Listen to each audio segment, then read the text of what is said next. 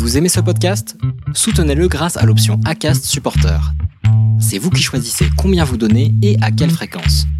Cliquez simplement sur le lien dans la description du podcast pour le soutenir dès à présent. Selling a little or a lot?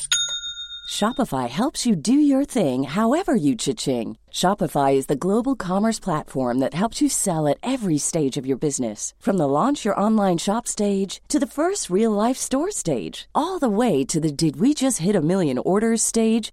Shopify is there to help you grow. Shopify helps you turn browsers into buyers with the internet's best converting checkout.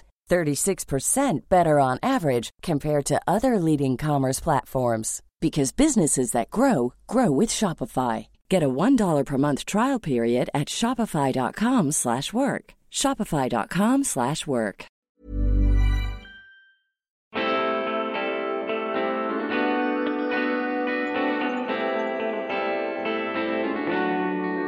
Bonjour et bienvenue sur Histoire de Dubaï, le premier podcast francophone sur Dubaï et sa région. Lorsqu'en septembre 2019, nous avons eu l'opportunité avec mon mari de nous installer à Dubaï, je ne suis presque tombée que sur des reportages montrant le luxe et la démesure de cet émirat. J'ai également tout de suite été confrontée à tous les clichés que l'on peut avoir sur cette cité-État. Bling bling, 50 degrés toute l'année, aucune nature, rien à voir à part les malls, voile obligatoire et j'en passe. J'ai donc décidé de montrer une autre image de Dubaï à travers plusieurs formats d'épisodes. Des interviews des francophones qui y vivent et ou entreprennent dans tous les domaines, des reportages en insider, mais également des chroniques culture ou lifestyle. Si vous aimez le podcast, la meilleure manière de me soutenir est de mettre 5 étoiles et un commentaire sur Apple Podcast ou iTunes, d'en parler autour de vous ou de partager votre épisode préféré en story Instagram. Aujourd'hui, je suis avec Salia Hadj Gilani, journaliste globe-trotteuse de passage à Dubaï. Bonjour Salia. Bonjour Noah. Je suis super contente d'être avec toi aujourd'hui sur le podcast pour une interview un petit peu particulière puisque aujourd'hui tu n'as pas entrepris à Dubaï mais tu entreprends on va dire au sens large dans ta vie et tu es de passage à Dubaï depuis quelques semaines. Donc c'est une autre vision euh, que tu vas nous, nous apporter. Euh, Est-ce que tu peux commencer par te présenter s'il te plaît? Oui alors je m'appelle Salia Adjilani, je suis journaliste dans le tourisme depuis... Euh, une bonne dizaine d'années maintenant, hein. ça ne me rajeunit pas. Mais le temps passe si vite quand on voyage. et donc oui, euh, en gros, euh, je travaille pour différents médias dans le tourisme, essentiellement le Petit Futé, mais aussi, aussi Tourmag, qui est un site de tourisme qui s'adresse beaucoup aux professionnels du tourisme. hein. C'est le premier en France. Beaucoup de gens qui se connectent. Donc là, on peut lire tout ce qui est tour opérateur, agence de voyage, réceptif. a aussi des articles sur les destinations. Et euh, plus récemment, donc, euh, je, me suis mise à travailler pour un tout nouveau site qui va sortir au printemps. Euh, c'est un partenariat avec le Petit et en fait j'interviewe les responsables de zone. Ça s'appelle Fair Move.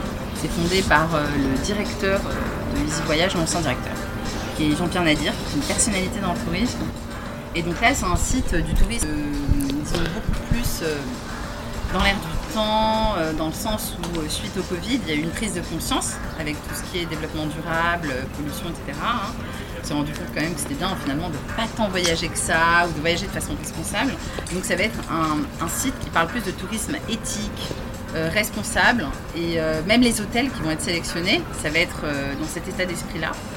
Donc voilà, je fais des interviews en fait sur chaque destination avec les responsables de zone. Donc il y a ma petite photo et en gros le responsable de zone qui raconte en trois questions à chaque fois la destination avec cet angle-là du tourisme responsable et durable. Donc ce sera un site où on pourra réserver ses hôtels, etc. Donc euh, il y a ça, et puis je m'occupe pour le petit futé de plein de choses. J'écris des- J'ai écrit une centaine de guides depuis tout ce temps-là, dans le monde entier. Après, j'ai des spécialités. Euh, Hawaï, que j'ai créé en fait en 2008, j'ai créé le premier guide sur Hawaï, le premier guide français Génial. parce que j'avais une passion pour Hawaï. Et voilà, j'étais déjà allée, ça a commencé comme ça. Et euh, aussi, j'écris la Floride depuis 10 ans. Chaque mois, enfin chaque année, je passe un mois, pardon. Et euh, Miami, euh, Cuba, Paris, puisque j'habite à Paris, hein, quand même une partie de l'année. Mais je suis originaire du Var, donc de hier, où je suis née. Et j'habite à Paris depuis longtemps. Et donc j'écris aussi une partie du guide Var. D'accord, génial. Et donc, euh, et euh, là, en ce moment, comme je suis à Dubaï depuis plusieurs semaines, comme tu l'as très bien dit, euh, je suis en train de, faire un, de créer un tout nouveau guide qui sortira en juin, qui est le guide du travailleur nomade. On a sélectionné, on va dire, une quinzaine de destinations dans le monde, dont Dubaï. Donc c'est des destinations où on prend plaisir à s'expatrier un certain temps, peut-être euh, quelques mois, euh, voire un an dans certains cas. Et c'est des destinations où en gros on va à la fois allier plaisir et travail. Typiquement comme là je suis en train de faire puisqu'on est sur une terrasse au Canopy Hotel donc, qui fait partie du groupe Hilton, donc dans le quartier d'Alsif. Une terrasse quand même avec piscine, avec vue sur le Burj Khalifa, et c'est un peu mon bureau en ce moment. Et franchement, c'est génial, ça m'inspire, ça me permet de travailler de façon décontractée. Et en cette période de pandémie, je me suis dit que c'était bien de s'expatrier à Dubaï parce que c'est un des rares endroits ouverts encore euh, aux gens qui veulent voyager euh, et qui peuvent se poser euh, sans se sentir trop oppressés par la pression Covid. Puisque vraiment, ce que j'apprécie ici, c'est qu'on a les masques, ok, il y a les distances, ok, mais tout le monde respecte. On n'est pas à se battre avec un type qui dit non, je vais pas mettre les masques, c'est un complot. Quand même, en France, il y a beaucoup ça, je t'avoue. Et, euh, et, donc, on n'a pas ça, on a la on a la propreté, tout est désinfecté. Euh, ça fait plus d'un mois que je suis là avec une petite, euh, une petite semaine où je suis partie aux Maldives. M'est rien arrivé, j'ai pas été malade, je veux dire, faut arrêter. Ça se passe très bien. Et le Covid, de toute façon, il est partout. Alors autant être à Dubaï, où il est mieux géré, je trouve. Exactement, tu as tout à fait raison. Et j'ai juste envie de refaire un petit retour en arrière pour savoir comment tu es tombé comme ça dans le voyage et comment tu t'es pris de passion pour le voyage. Qu'est-ce que tu faisais avant? Alors, exactement. Alors, je vais te raconter toute ma vie. Alors, je suis Naya, le palier dans le bar. j'ai perdu l'accent, mais quand je repars, il revient. Donc euh, après, ça fait des petits. C'est comme si je déraillais à Paris. Je reviens avec l'accent, mais qu'est-ce qui lui arrive? En fait, je suis très parisienne parce qu'à mes 18 ans, je suis partie à Paris. En fait, l'histoire, c'est que j'ai toujours adoré voyager, mais c'est un truc, je pense que c'était en moi. Je me l'explique parce que j'ai réfléchi à ça. Bon, je n'ai jamais fait de psychanalyse, mais je me la suis fait à moi-même. Donc en fait, euh, si tu veux, je suis d'origine algérienne, mes parents c'est des immigrés, ils sont arrivés en France, voilà, je suis née, mes soeurs sont nées, euh, mes frères aussi. Et, en fait, on allait tout le temps en Algérie l'été parce que ma mère est très très attachée euh, à l'Algérie, c'est un pays magnifique d'ailleurs. Encore pas trop ouvert au tourisme, mais qui est pour moi le plus beau du Maghreb. Hein. Je connais pas, il faut vraiment que j'y aille. Z, euh, liste c'est des Z, c'est Jazaïel, on dit des Z. Hein. D'accord. Les Algériens ne sortent jamais sans leur drapeau, c'est pas vraiment une légende. c'est vrai. Ils sont très nationalistes. Et donc, du coup, euh, en fait, on allait tout le temps en Algérie. Ma mère, en fait, elle était tellement contente de retrouver sa mère, sa famille et tout. Je sais pas, du coup, très jeune, j'ai pris l'avion, mais vraiment très jeune quand j'étais bébé. J'adorais partir parce qu'en plus, il y avait cette espèce d'exaltation, je pense, de mes parents qui adoraient retourner là-bas parce qu'il y a la nostalgie du pays, comme tous les immigrés. Et puis après. Euh, bah, je sais pas, ce dépaysement, j'adorais. Et je revenais, bien sûr, j'adorais aussi la France. Hein. Mais cette double culture, je l'avais de toute façon. J'en suis très fière. Et pour moi, euh, voilà, je suis aussi française, aussi bien française qu'algérienne. J'ai deux cultures, même si j'ai découvert l'Algérie tardivement finalement, parce qu'on est chez ma grand-mère et tout. J'ai découvert en écrivant le guide sur l'Algérie, parce que j'ai oublié de te dire, j'écris le seul guide sur l'Algérie euh, dans le monde. Et c'est un travail de titan parce que l'Algérie et la France n'a pas toujours été simple. Hein. C'était quand même une colonie, une guerre. Donc c'est un travail presque de diplomatie qu'il a fallu faire avec l'ambassade d'Algérie en France, parce que ça se passe très bien. Mais voilà, on, écrit avec beaucoup de, réflexion et d'attention sur l'Algérie parce que bon, il y a une histoire assez lourde. Et en ce moment, Macron euh, travaille beaucoup là-dessus avec Benjamin Stora. Il y, a, beaucoup de reconnaissance sur la souffrance du peuple algérien. Je trouve ça d'ailleurs très bien. Et donc, tout ça pour te dire que j'adorais voyager toute petite. Et que le plus dingue, c'est qu'à 18 mois, j'ai pas marché en France, que moi j'étais très très lente à marcher. J'ai marché à San Remo en Italie. Parce que mes parents, ils allaient tout le temps, puisqu'on était dans le Var en Italie. Et ma mère, elle a cru que j'étais une gogole. Elle s'est dit, mais cette fille ne marchera jamais. Comme, comme je me suis dit de ma fille. Donc du coup, j'ai mangé des pâtes. Je te jure, l'histoire, c'est ça. Et ma mère me le raconte, évidemment, j'en ai aucun souvenir. Et je me suis mise à marcher toute seule sur la promenade de San Remo. Ah bah dis donc. C'était un signe, quoi. je pense que j'ai toujours été bien à l'extérieur, finalement. C'est fou. Dans un autre pays. Et je me sentais bien. Donc c'est quelque chose qui est en moi, en fait. Qu'est-ce qui te plaît, justement, dans le fait d'être ailleurs? C'est que je pense que je suis une fille très curieuse. Ça, c'est un truc euh, bon, qui m'a des fois joué des tours. J'ai toujours été très, très curieuse.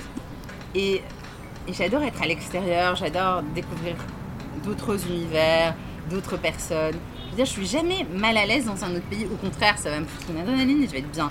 Après, je peux très bien être chez moi et casanière pendant, deux mois. Et pendant le confinement 1, je l'ai fait. Ça fait dur, mais je l'ai fait. Et voilà, mais, je veux dire, ça, je trouve que le voyage enrichit et il permet vraiment de se trouver, de savoir qui on veut être vraiment et qui on est vraiment. En fait, souvent, je, je préfère voyager seul qu'avec des gens, ou alors de la famille, bien sûr, des proches, parce que je trouve que quand on est avec des amis, finalement, on est dans ce petit cocon et on ne va pas casser Très vrai. la glace, on ne va pas aller voir les autres comme on le ferait seul, ou les autres ne viendront pas vous voir. Donc ça fait une barrière. Donc déjà, déjà c'est ce que ça m'apporte. Et, et pour revenir à ma petite vie là, donc quand j'étais en CM2, après j'ai fait un voyage à Paris, et je me suis dit, en 11 ans, je te promets ça c'est des dates, je veux vivre à Paris. Donc qu'est-ce qui s'est passé? J'ai fait des études, j'étais une très bonne élève, hein, je veux dire franchement, euh, sans toute modestie. Et donc euh, à 18 ans, je suis partie faire une prépa, une hippocagne et une cagne, à 11 ans, et j'ai adoré la Tour Eiffel. Je me suis dit, je vais habiter dans cette ville.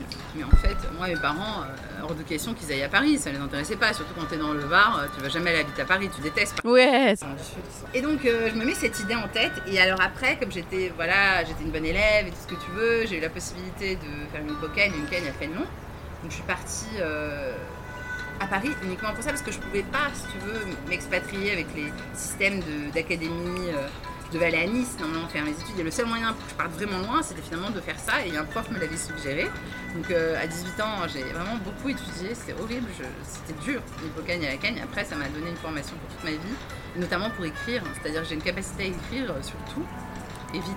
Et ça m'a formé l'esprit. Ensuite, j'ai pas, euh, normal sup honnêtement, concours, je m'en foutais un petit peu. J'ai pas vraiment, j'étais pas une bête à concours. C'était plus parce que je voulais apprendre plein de choses, que tu as toutes les matières en prépa. Ensuite, j'ai eu l'équivalence avec la Sorbonne. Et j'ai fait la licence euh, à Paris 4, en maîtrise et tout. Je me suis dit, tiens, je voudrais bien, en fait, pas être prof, parce que j'étais partie pour passer la grègue.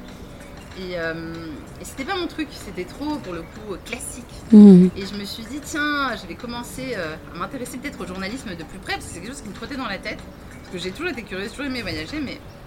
Et j'ai fait des stages dans l'audiovisuel, donc j'ai passé comme ça un an à M6, après euh, je suis allée à Énergie, j'ai fait un peu RFI. Et je, je savais pas trop, et finalement je, je me suis retrouvée dans des boîtes de prod, et notamment dans. J'ai travaillé pour une émission longtemps, parce que j'aime bien les animaux, qui s'appelle 30 millions d'amis, qui a disparu maintenant, mais ils ont toujours le magazine euh, 30 millions d'amis, la fondation. Et après, pendant que j'étais là-bas, je me suis quand même tout de suite sentie, euh, au bout d'un moment, euh, un peu enfermée. C'est-à-dire que c'est toujours la même chose. C'était un peu une émission en fin de course d'ailleurs. Quand je suis partie, deux ans après, ça s'est arrêté. Et euh, j'ai commencé à regarder, euh, comme j'ai toujours, toujours voyagé pendant tout ce temps-là, j'ai pas précisé, mais je suis allée partout dès que j'avais des vacances, un peu de sous étudiant. Je partais au Mexique un mois, je partais à Hawaï, je partais. Enfin, il fallait absolument que je voyage. C'était pas possible autrement. C'est pas toujours raisonnable, mais je le faisais. Et donc, quand j'étais dans cette boîte de prod, je me suis dit, tiens, il faut que je me reconvertisse, faut que je fasse autre chose, mais qu'est-ce que je, pourrais faire? Alors, il y avait des trucs de télé-réalité qui commençaient à bien se développer, mais ça m'intéressait pas. Donc, j'avais des propositions audiovisuelles, mais c'était pas mon truc. Donc, qu'est-ce que j'ai décidé de faire? Je me suis dit, mon rêve, c'est d'écrire des guides de voyage. Dans ma tête, il faudrait que je fasse ça un jour. Je savais pas. Et euh, quand j'étais en boîte de prod, je voulais retourner à Hawaï sur mes vacances. Parce que j'avais pas fait tout l'archipel euh, de façon assez fouillée, j'en ai fait qu'une partie. Et je commence à regarder vraiment l'histoire, c'est ça, sur le site du Petit Futé. Et à l'époque, ils cherchaient vraiment des gens, ils mettaient des petites offres euh, sur certains guides où ils avaient du mal à trouver des auteurs. Parce que c'était des guides un peu niche, très très loin. Et ils cherchaient quelqu'un pour écrire le guide Hawaï. Alors que moi, en fait, quand je suis allée sur le site, je cherchais un guide Hawaï. Je leur envoie un mail. Et à l'époque, c'était Patrick Marin je- qui s'occupait du recrutement des auteurs à l'international. Et en fait, il, euh, il me rencontre, on s'entend très bien, et il me dit écoute, je sais que tu es en CDI, c'est compliqué, tu peux pas comme ça tout plaquer, je te donne un an, t'écris guide, tu te débrouilles, tu pars sur tes vacances. Bon, grosse opportunité, et je pars effectivement, et, là, euh, je me rends compte que j'adore ça, c'est un travail de titan, attention, c'était une création, et c'était un bouquin, je sais pas, de 300 pages. Waouh, il n'y avait rien eu en français, il existait d'autres guides, mais évidemment, on n'a pas le droit de. On s'inspire, mais c'est interdit de copier. Bien sûr. Donc en fait, c'est comme si tu partais de zéro, avec quand même euh, des, sources d'infos diverses et variées. Et justement, quel est ce processus de travail pour écrire un guide? Est-ce que tu peux nous expliquer comment tu procèdes? Alors, c'est un, un gros boulot. Alors, comment tu fais? En fait, c'est un mix. Il y a ton ressenti, bien sûr, ce que toi tu vas découvrir, mais c'est un guide qui doit s'adresser à tout le monde, à toutes les cibles. Pas que aux gens. euh, Enfin, moi, je suis célibataire, j'ai pas d'enfant. Pas, que à la cible moi-même, on va dire. Donc, il faut penser aussi aux familles, il faut penser aux personnes âgées, il faut penser aux sportifs, il faut penser aux gens qui aiment plus tout ce qui est bien-être. En fait, tu dois penser à tout le monde. Donc, euh, ça t'oblige euh, déjà à sortir un peu de tes petites problématiques.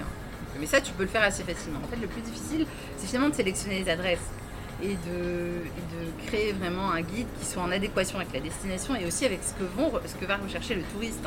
Donc euh, finalement, c'est toute une structuration. Tu dépends d'une charte éditoriale du petit mais tu dois aussi euh, trouver les bonnes infos, vérifier tes infos. Et donc, ça, tu es sur place, mais tu peux pas tout faire. Donc tu dois travailler aussi bien avec les locaux. Moi, ce que je fais, c'est que je suis vraiment, ça, c'est pour le coup, c'est dans ma nature, je suis vraiment en immersion.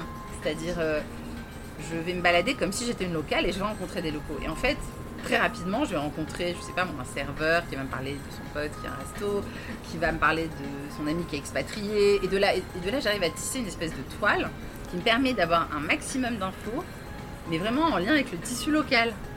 Et à partir de là, j'arrive à avoir les vraies adresses, pas les adresses attrape touristes que effectivement l'office de tourisme va me donner. Et il faut savoir aussi que les offices de tourisme sont souvent maqués entre guillemets avec des établissements qui les payent à l'année pour leur promotion. Donc attention au piège de faire la promotion de ce que veut l'office du tourisme, parce que finalement eux-mêmes ils ont intérêt à faire cette promotion-là. Donc du coup, on arrive avec toutes ces informations là diverses et variées à finalement faire un guide qui, a du sens pour tout le monde et qui, euh, vraiment respectent l'identité du pays. C'est très important parce qu'en fait, le petit futé, ce que j'aime bien chez eux, c'est que euh, ils sont pas dans, le côté, j'ai envie de dire, euh, franchouillard que peuvent avoir certains guides, avec l'envie d'imposer un point de vue français sur la destination. Ils vont vraiment s'intéresser à l'authenticité de la culture, du pays, sans jugement. Bien sûr, il y a des choses, le droit de la presse n'est pas respecté, le droit de la femme, le droit de l'homme, le droit de l'enfant, on le dit, bien évidemment. Mais on va pas, on va pas calquer un point de vue franco-français et ça, j'aime bien. Parce que du coup, ça leur permet de faire des guides qui ne sont pas forcément des guides que tout le monde ferait. Par exemple, Hawaï, c'est les seuls à le faire. C'est un peu un risque parce qu'effectivement, c'est pas une destination où vous pourriez que très fréquentée. Il faut changer à Los Angeles, c'est compliqué. Il y a aussi des guides comme les Açores qui font, qui sont très nature, mais que personne ne fait à part des Allemands, même, je veux dire, l'étranger. Donc, euh, c'est des gens qui font des guides exclusifs parce qu'ils osent aller où les autres ne vont pas, tout en respectant le pays en fait, dans le sens, euh, ils vont pas dénaturer en racontant n'importe quoi et en plaquant des clichés. Et ça, c'est très agréable. Parce qu'il faut savoir que le Tifuté, ils vont très loin dans l'analyse euh, d'une destination. Ils mettent en avant, euh, c'est vrai, toute la partie géographie, histoire, etc. Mais on va s'intéresser vraiment à la société à l'instant T, à ce qui se passe au niveau politique. D'accord. c'est presque parfois une mini-thèse sur le pays que même les locaux n'auraient pas connaissance. Et tu dirais qu'il te faut combien de temps pour écrire un guide? Pour écrire un guide, ça dépend de la vitesse d'écriture, hein, mais je dirais entre, euh, en étant en le faisant vraiment tous les jours, entre euh, un et deux mois. Ouais, d'accord. Sachant qu'il y a des interfaces, que c'est assez bien fichu, qu'on n'est pas comme ça, tout seul avec sa petite feuille de papier. Bien sûr. C'est bien, c'est bien fait, et bien sûr, on n'est pas tout seul. Nous, on est au début d'une chaîne. Après, il y a ceux qui nous relisent en interne, qui, bien sûr, ont le recul, parce qu'ils connaissent la destination des responsables de zone, pour te dire, ah non, non, mais moi j'ai lu dans une petite revue de presse qu'en fait, euh, il y avait quand même un problème sur ce point-là, tu l'as pas vraiment évoqué, ce serait bien que ouais. se passe. Et donc on est relu, après il y a tout ce qui est maquette, il y a tout ce qui est euh, côté digital aussi, parce qu'il faut savoir que maintenant la charte du petit futé des, guides, elle a complètement changé, c'était juste avant la pandémie, donc les gens ne le savent pas encore forcément parce qu'ils n'ont pas beaucoup utilisé, mais c'est des, guides nouvelles chartes qui sont beaucoup plus magazines avec plus de photos, beaucoup plus euh, d'interviews en fait, euh, qui vont apparaître sur ton smartphone ou ton iPad quand tu vas faire glisser en fait euh, l'écran sur, euh, sur, le bouquin. Et notamment, il y a ici une interview euh, de tous les auteurs des guides qui sont sur le site, sur la partie YouTube du député. Génial, c'est que moi, je m'occupe aussi de faire les interviews vidéo Skype de tous les auteurs des guides Petit Futé en France et dans le monde. En fait, à chaque fois, on voit ma petite tête dans l'écran j'interviewe toujours, c'est les mêmes questions. C'est les, meilleurs plans, euh, balades, visites, restaurants, euh, le meilleur bon plan de tous les bons plans, quels souvenirs il faut ramener à la destination. Et ce qui est génial, c'est que en réalité, le Tifté met très en avant ses auteurs, ce qui n'est pas le cas de toutes les maisons d'édition. Je n'en citerai pas, mais les gens sauront. Euh, je ne suis pas là pour critiquer la concurrence, mais, ils sauront que bon, tous les auteurs ne sont pas mis en avant dans les guides. Et là, il y a vraiment ce côté insider des auteurs qui vous donnent leurs conseils en plus avec cette nouvelle Ouais, c'est intéressant. C'est vraiment génial. Et les nouveaux guides du petit futé, ils sont vraiment euh, très modernes, très dans l'air du temps. Ça n'a rien à voir avec ce qui s'est fait pendant des années et je trouve ça super parce que justement, ils savent avancer avec leur temps. Et c'est ça que j'aime bien, ces gens créatifs, qui s'endorment jamais.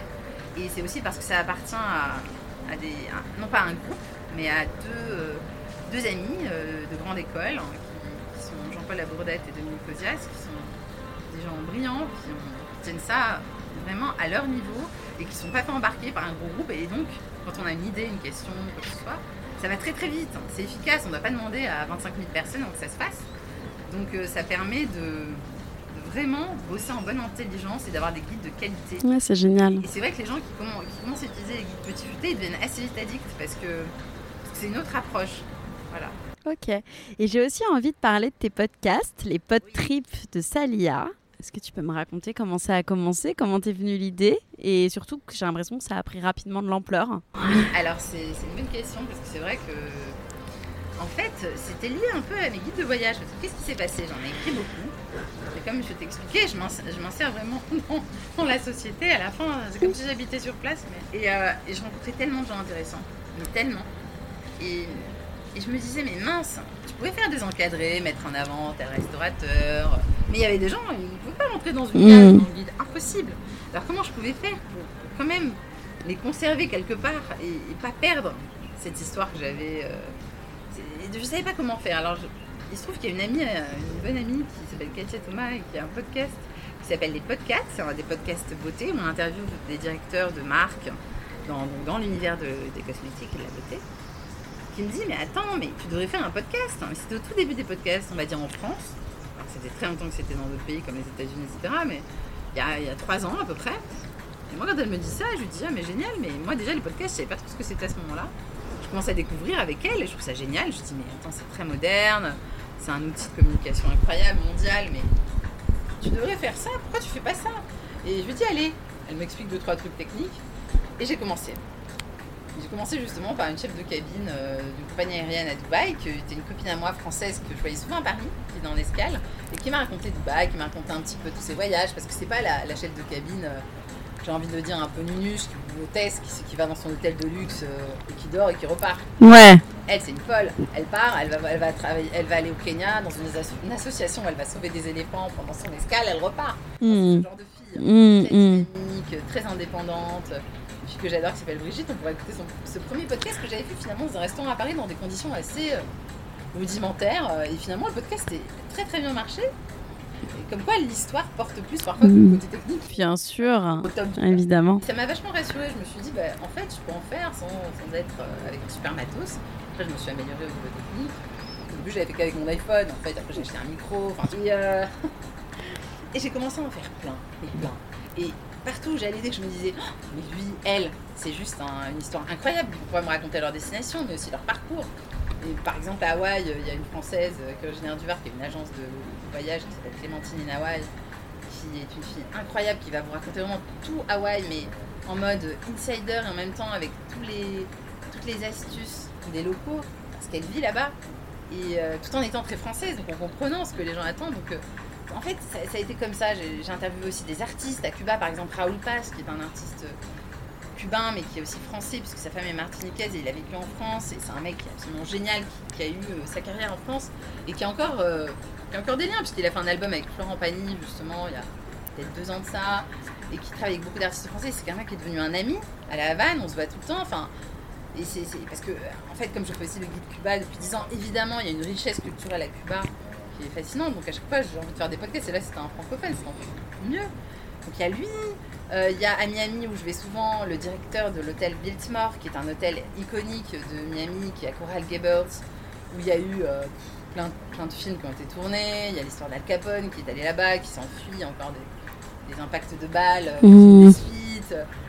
Pareil, j'ai interviewé donc ce directeur parce que je fais aussi des podcasts en anglais de plus en plus, parce que bon, les traduire, euh, des fois c'est pas toujours simple avec un petit moyen, il faut trouver la petite VF et tout, mais euh, disons comme tout le monde parle anglais, je le fais. Donc le Jean Prescott, c'est vraiment incroyable, c'est un type qui a peut-être 72 ans, euh, qui raconte comment il a racheté cet hôtel pendant la crise en 2008 et comment c'est devenu son petit bébé. Et c'est un, un, entrepreneur incroyable qui est aussi ami avec Bill Clinton. Enfin, donc il raconte tout ça et donc c'est des gens que j'aurais pas pu mettre dans les guides. Grâce au podcast, qui est fascinant, c'est que j'immortalise ces histoires, parce que finalement le numérique, moi je pense que c'est éternel, et que autant que les livres. Et, euh, au final, c'est mondial et instantané. Donc euh, je, trouve que vraiment l'outil podcast, c'est magique. Et à quel moment tu dirais que ça a pris de l'ampleur? Ah Oui, alors, très bonne question. Ça a pris de l'ampleur étonnamment pendant la pandémie, c'est-à-dire le confinement 1 Bon, alors là, on va quand même en parler, hein, ce moment douloureux dans ma vie de voyageuse, de club trotteuse. Je me suis retrouvée chez moi, c'était fini, classe, fini. On est à Dubaï, pour classe, mais je le disais avant que je suis quand même algérienne. Et donc là, c'est le drame. Qu'est-ce que je vais faire? Je vais partir en Floride, ça s'annule. Je suis en train de fermer les frontières. Je vais partir à Cuba, ça s'annule. Bah, même à Paris, ça s'annule, tout ferme. Parce que j'écris aussi le guide sur Paris. J'étais au bout de ma vie, on peut dire ça. Et j'ai eu comme un, comme un choc quand même, comme tout le monde. Hein. Personne ne s'attendait à à personne. Je veux dire, qui l'aurait imaginé qu'elle allait 2020 pourri, 2021 un peu mieux. Mais bon, on y croit pour 2022. Et donc, qu'est-ce que je me dis à ce moment-là? Je peux peux pas rester comme ça à rien faire. Bon, c'était au-delà du côté euh, boulot financier, hein, parce que j'avais quand même du travail à faire en back-office. Ça allait aller. Mais non, mais c'était le côté de me retrouver chez moi à plus pouvoir voyager, quoi. C'était m'enlever un peu mon oxygène, quoi. c'était, c'était dur.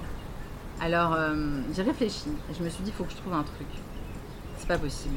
Comment je pourrais continuer à voyager sans bouger de chez moi et en même temps faire voyager les gens? Parce que je m'aperçois aussi que tous les gens que je connais des offices de tourisme étrangers et tout, ben, ils ont les mêmes problématiques. Et aussi, comment communiquer sur une destination en pleine pandémie alors qu'il y a des gens qui meurent et que c'est une maladie dont on ignore tout? Et on sait même pas si on va pas en mourir à ce moment-là. On est tous angoissés. Je me dis, on va pas se laisser abattre. Non, non, non, non. On va trouver une solution. Et je réfléchis. Et puis je me réveille un matin ça a vraiment été comme ça. Et je vais créer une série de podcasts sur ma chaîne, donc les podcasts de Salia, qui s'appellera Voyager confiné. Et voyager confiné, c'est quoi? C'est tout simplement l'idée de voyager sans bouger de son canapé en écoutant un spécialiste de la destination. C'est une super idée. Qui va vous raconter la destination, mais avec des rubriques, on va dire, des questions qui reviennent régulièrement. Finalement, les auditeurs vont s'y retrouver. Donc j'ai étudié une sorte de questionnaire que j'ai établi et j'ai commencé euh, par l'Indonésie, parce que je connaissais la directrice de l'office de tourisme que j'avais rencontrée récemment dans un salon. Et donc moi-même, j'étais pas allée en Indonésie. Et puis j'ai commencé avec l'Indonésie quand même, un pays continent hein, est immense, d'ailleurs pas très loin d'ici, de Dubaï aussi. Ça rouvrira un jour, je dirais.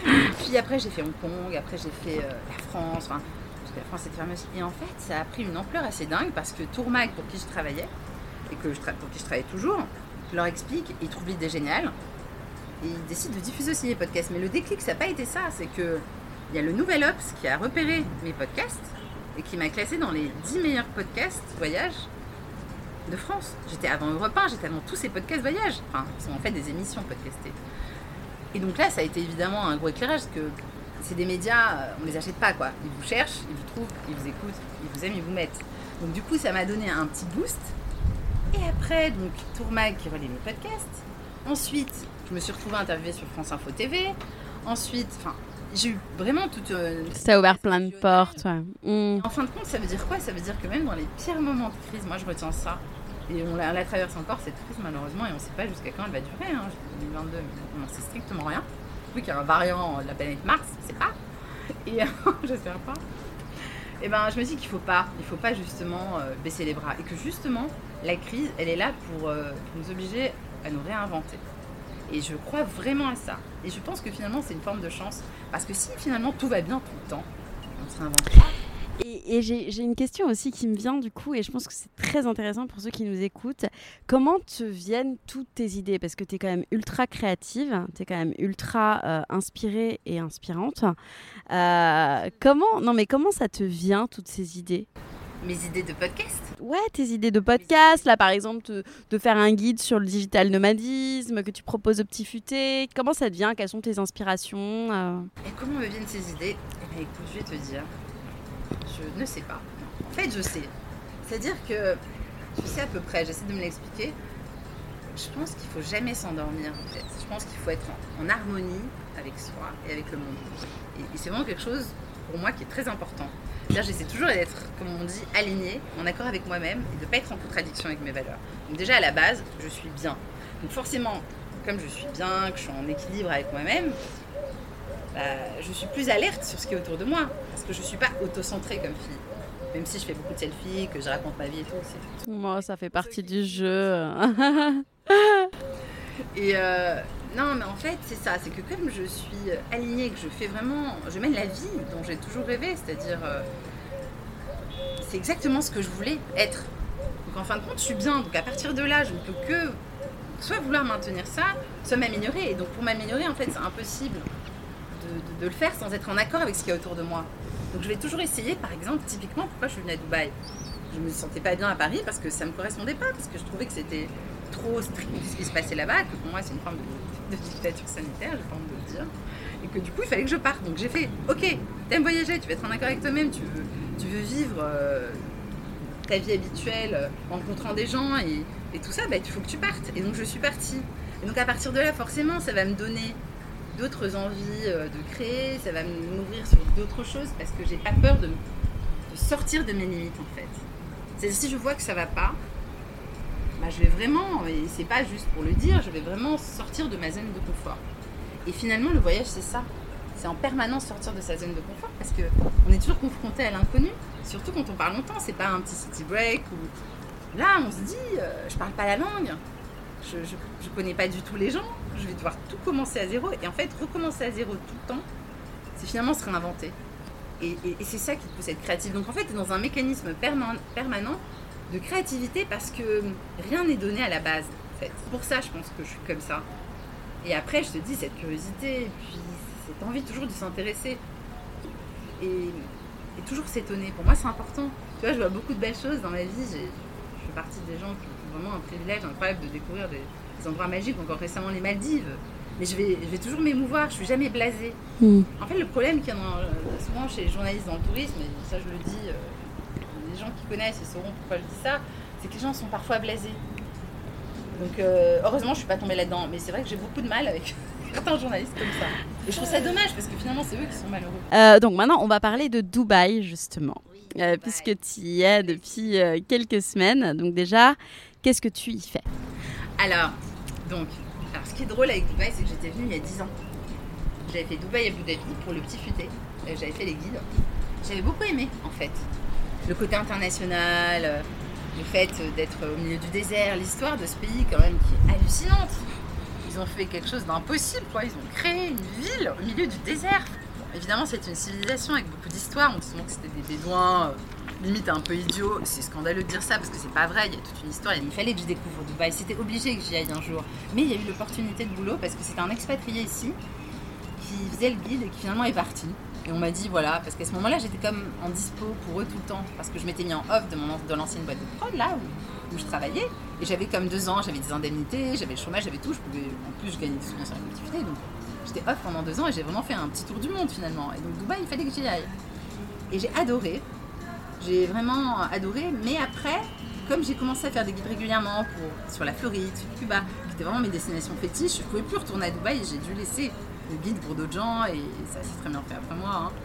Il y a d'ailleurs aujourd'hui une expatrienne, Sophie Lozano, qui le fait, euh, qui débrouille très bien, mais peut-être que dans un an, ce ne sera pas plus elle, mais pour l'instant, elle s'éclate à le faire et tant mieux.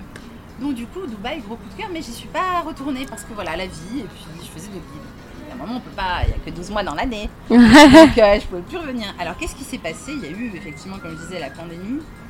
Et euh, tout le monde parlait de Dubaï. Et j'ai des amis quand même qui vivaient ici, qui me disaient, tu sais, ici ça va. Euh, Finalement, on vit quand même. Des amis qui sont venus aussi à Noël, notamment euh, une amie moi qui est, qui Marie-Christine de Varanguin, qui a été la guide, qui m'avait fait découvrir à l'époque euh, Dubaï, la, la partie architecturale. Et on était même allé au Burj Khalifa tout en haut, qui avait ouvert depuis peu.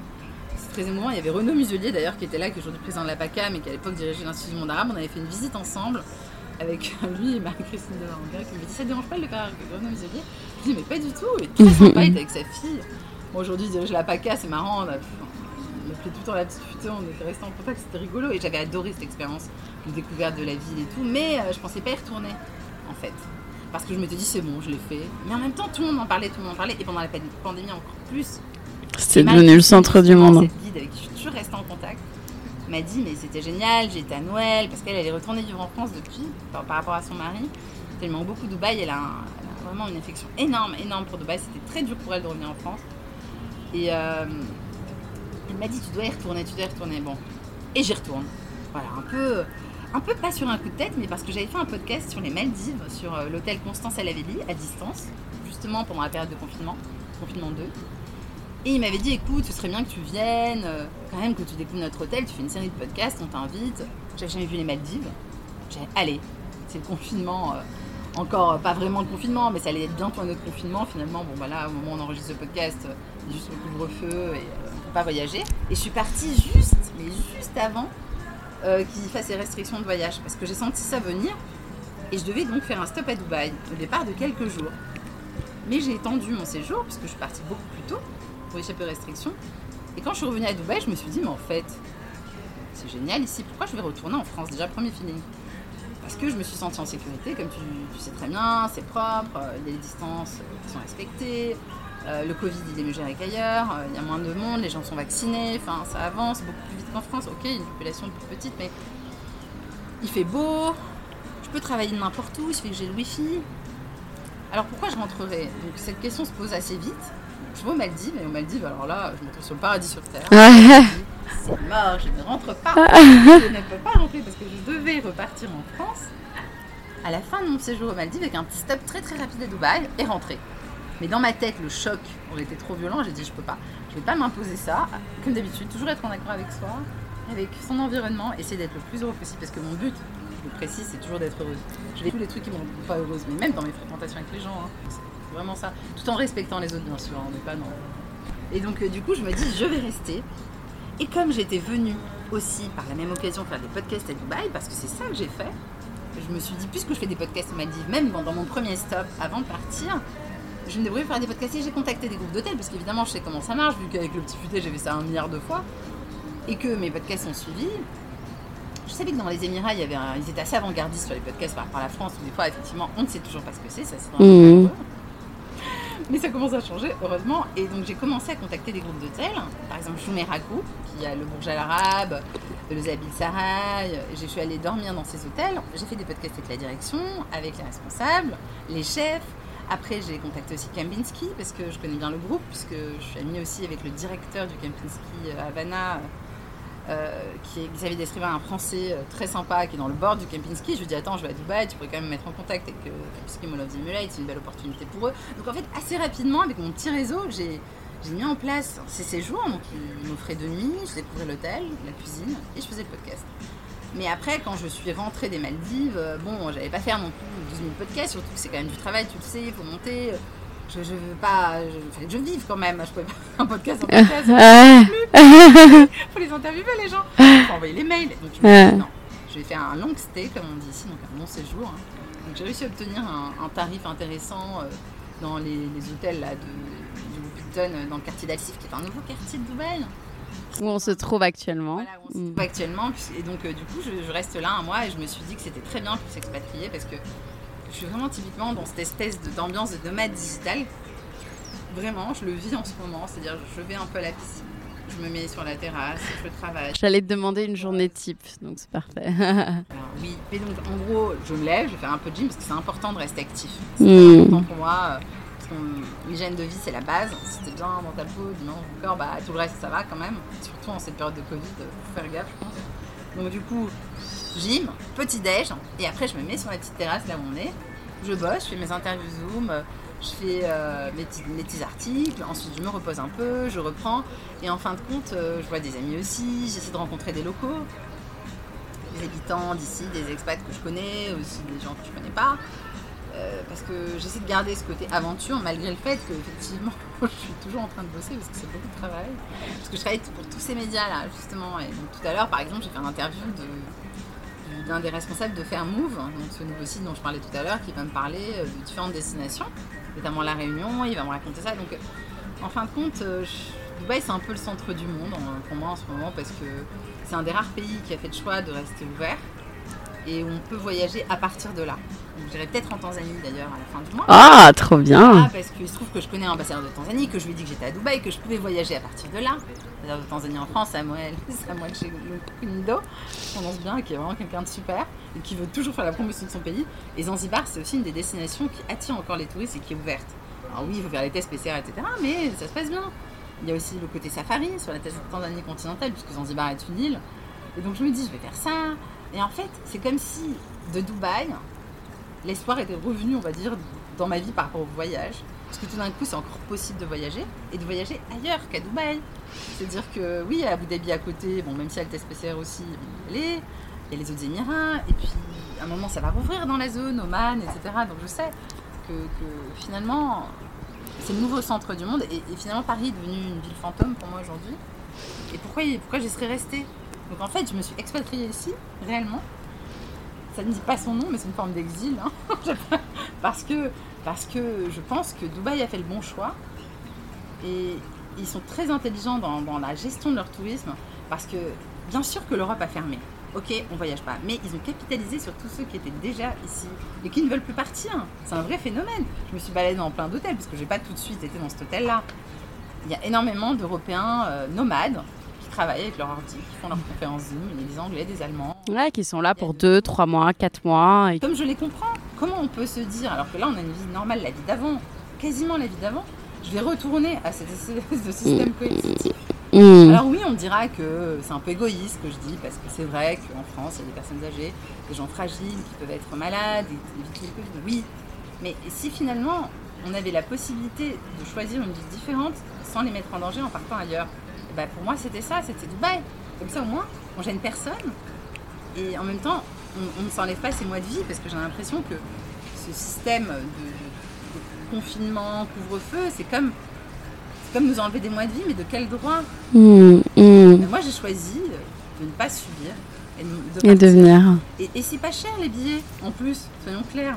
Et la vie ici n'est pas chère dans le sens où les hôtels, je vais vous dire sincèrement, j'ai été très surprise. J'en parlais même avec des directeurs d'hôtels ici qui ne savent pas forcément s'ils sont en luxe quoi. Ils ont été très surpris. Un hôtel 4 étoiles aujourd'hui, vous allez sur Booking, je parlais d'un 4 étoiles, bon niveau, qui est neuf. C'est 40 euros la nuit. Quand j'ai vu ça, je me suis dit, ok, c'est un budget. Mais c'est un budget tellement dérisoire par rapport au confort de vie, à la qualité de vie que ça va m'apporter. Au moins pendant un temps, ce sera une boule d'oxygène. Et évidemment, le Covid, ça ne durera pas éternellement. Je suppose qu'au printemps, ça ira mieux.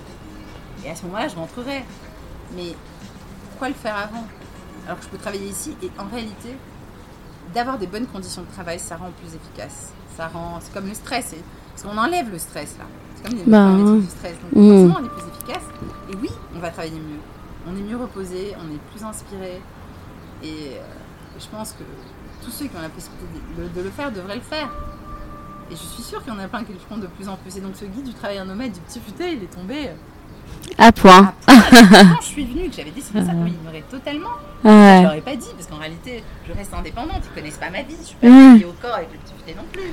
Mais ils l'ont découvert, ils se sont dit, mais ils ont eu la même idée. Donc finalement, je pense, sais, cette histoire des planètes qui s'alignent, je pense que finalement, ben, il n'y a pas de hasard. Tout arrive pour une raison, comme disent les Américains. Et, et- et en réalité, euh, ça devait arriver que je, je sois à Dubaï, que j'ai. C'était pareil, être en harmonie avec soi, avec les autres, avec son environnement. Ben finalement, tout, tout va couler de source, tout va être fluide. Mmh, Je pense que c'est ça en fait, mmh. le, le- le secret de tout ça et pourquoi ça se passe bien. Alors oui, je dis pas que j'ai jamais de problème, attention j'en ai. Mais j'ai une façon de les voir qui va être différente. Je me dis toujours que finalement, un problème, bah, c'est quelque chose de positif parce que c'est pas arrivé par hasard non plus. Ouais. Ça va t'apprendre autre chose et sur toi peut-être et sur les autres Mmh, et tes limites. mmh. Et, et aujourd'hui, bah, à Dubaï, j'ai pas envie d'en partir, je dis sincèrement. Et c'est pas, ils m'ont pas du tout acheté, hein. j'ai fait aucun deal avec l'Office du tourisme, même si j'ai fait un podcast avec le directeur de l'Office du tourisme de Dubaï, Isam Kazim, qui est un mec génial, un Émirati euh, absolument passionnant, très ouvert sur le monde, avec une vraie vision de son pays, qui parle beaucoup d'ailleurs de développement durable, comme tu sais. Et donc du coup, euh, j'ai pas envie de partir, non. Pour l'instant, non.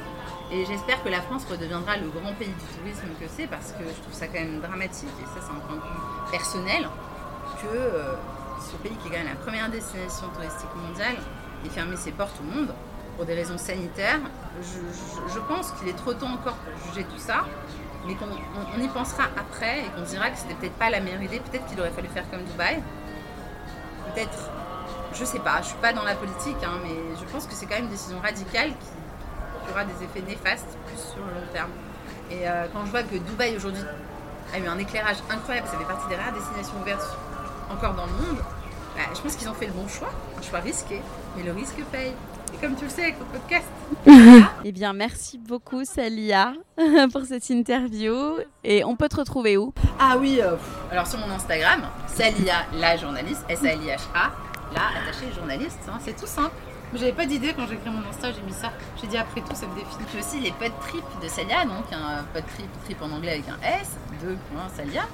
Et euh, sur Google, bah, en fait c'est hébergé sur SoundCloud, hein, parce que voilà, au début plaît, c'était bien, maintenant je trouve chasser mieux entre parenthèses, mais, mais du coup c'est sur toutes les plateformes aussi, Apple Podcast, Spotify, euh, Deezer, enfin voilà, c'est facile hein, de, de s'abonner.